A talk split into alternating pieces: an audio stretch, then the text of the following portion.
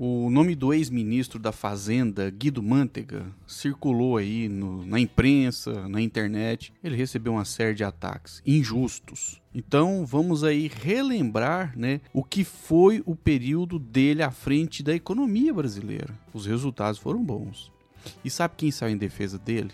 Foi a presidente do Partido dos Trabalhadores, a deputada federal Glaze Hoffman. Ela postou nas redes sociais é, no dia 25 de janeiro de 2024 um texto em defesa do ex-ministro da Fazenda, Guido Mantega, e listou os bons resultados que ele produziu na economia durante o período em que ele esteve é, no Ministério da Fazenda. Vou ler aqui para vocês agora. Vamos lá, ó, tô aqui com o tweet da Glaze Hoffman, presidente do PT, deputada federal e né, presidente do Partido dos Trabalhadores. Olha só o que, que ela escreveu. Vamos falar a verdade sobre Guido Mantega, um dos brasileiros mais injustiçados eh, de nossa época. Ele foi ministro da Fazenda de março de 2006 a dezembro de 2014, nos dois primeiros governos do Lula e no primeiro mandato da presidente Dilma. Vamos lembrar o que aconteceu com a economia brasileira ao longo daqueles quase nove anos. Foram quase nove anos à frente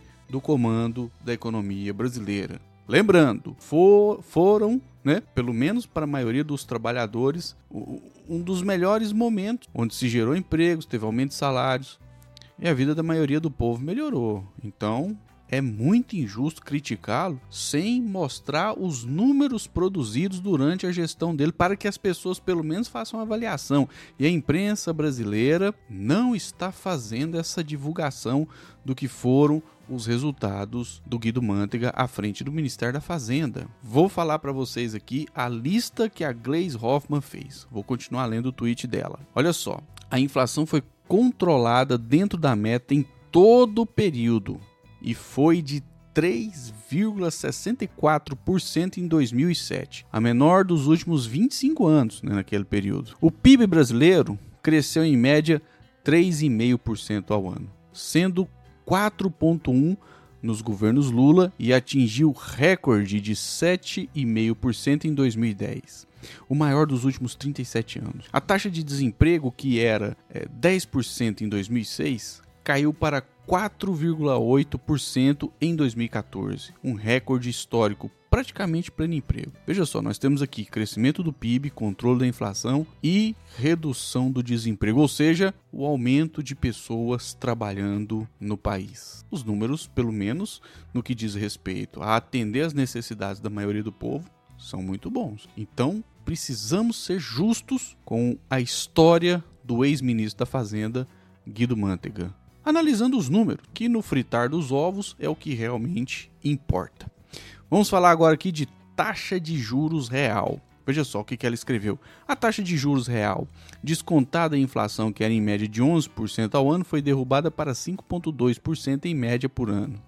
Foi com Guido Mantega que o Brasil conquistou em 2008 o chamado grau de investimento, mantido ao longo de sua gestão.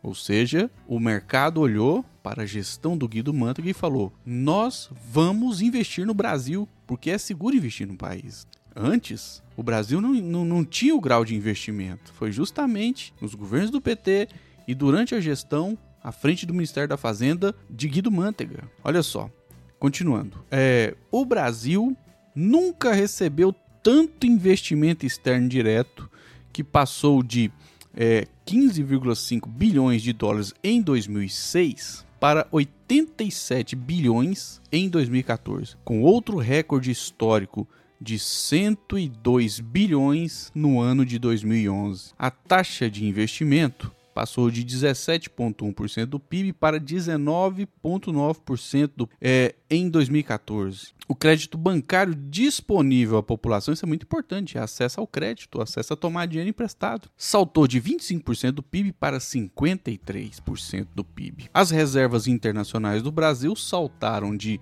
53 bilhões de dólares em 2005 e foi para 376 bilhões de dólares em 2014, o sexto maior volume de reservas do mundo. Foi o que salvou o país durante a, a instabilidade financeira e de ataques especulativos ao plano real desde então. Ou seja, veja só, é, ele conseguiu aumentar as reservas internacionais do Brasil de 53 bilhões para 376 bilhões. Um fato extraordinário, verdade seja dita. Somente quem tem muita competência é capaz de fazer isso. Por isso é muito injusto que se ataque o Guido Mantega, sem dar a ele o direito de se defender, ou é, é também injusto que, por exemplo, os veículos aí, até mesmo da esquerda brasileira, não se dediquem a mostrar esses números para a população. É preciso desmentir uh, os ataques que, que Guido Mantega vem sofrendo, que acusam ele de ser incompetente, sendo que na realidade, durante o período em que ele eh, geriu a economia brasileira, ele produziu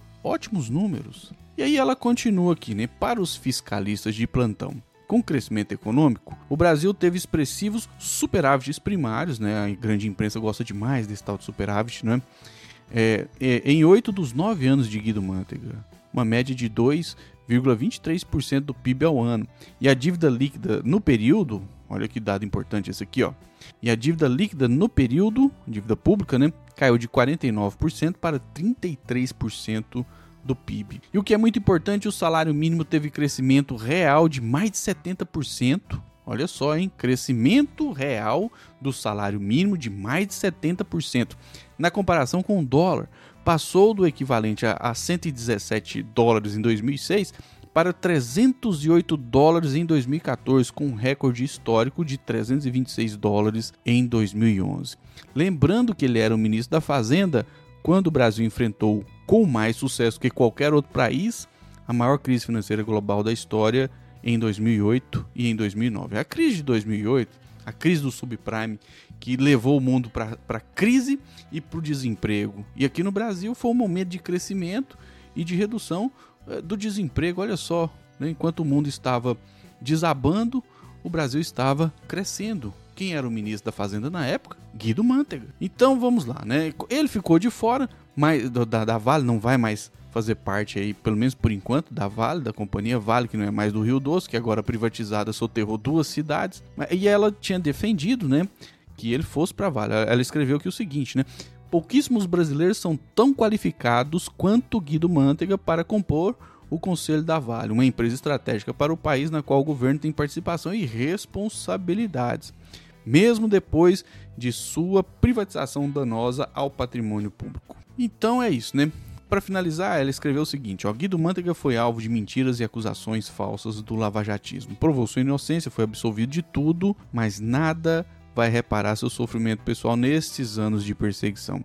Agora virou alvo de mentiras grosseiras por parte da mídia que quer condená-lo ao ostracismo, perpetuando a injustiça. Né? Lembrando que teve um fato. É, com Guido Mantega, muito triste que quando a esposa dele, que faleceu inclusive, de câncer, estava fazendo uma cirurgia, aquele vagabundo do Sérgio Moro pediu um mandato de prisão contra ele. Só que foi uma coisa tão escandalosa, tão errada, que o, o, o, desgraçado do Sérgio Moro teve que voltar atrás. Esse Sérgio Moro é um vagabundo, é um picareta de quinta categoria e ele tá prestes a perder o mandato. Em breve nós vamos ver o Marreco caçado. Ele não termina o mandato de senador, o que vai ser excelente para o Brasil e para a democracia do nosso país. Então é isso. É, é preciso falar a verdade defender a memória daqueles que. A memória não, porque ele está vivo ainda, né? Mas defender o legado daqueles que de fato fizeram coisas importantes para o Brasil. E o mandato né, do Guido Mantega, né, o, à frente do Ministério da Fazenda, produziu bons números, que foram corretamente elencados pela deputada federal Gleisi Hoffmann, presidente do Partido dos Trabalhadores, que acertou em defender o Guido Mantega, o companheiro de partido. É isso a verdade tem que ser compartilhada e a mentira tem que ser combatida. O PT parece que não quer fazer esse debate nas redes sociais, não quer fazer essa disputa. É um erro, hein? Pode custar caro. Pode custar um desempenho mais fraco nas eleições municipais deste ano. Mas é importante dar ressonância a esses fatos quando alguém importante, no caso a presidente do diretor nacional do Partido dos Trabalhadores, defende um companheiro e lista o que ele fez de bom pelo Brasil. Esse é o canal A Voz do Cerrado, eu sou o Flávio Rezende, meus amigos e minhas amigas. Deixa aí seu comentário falando o que, que você acha sobre os ataques que Guido Mantega sofreu, sobre os números que ele produziu à frente do Ministério da Fazenda e o que, que você acha é, da defesa da presidente do Partido dos Trabalhadores, a Gleisi Hoffmann, é, em relação ao Guido Mantega. Um forte abraço, se inscreve aí no canal, deixa o like e compartilha este vídeo. Até o próximo vídeo.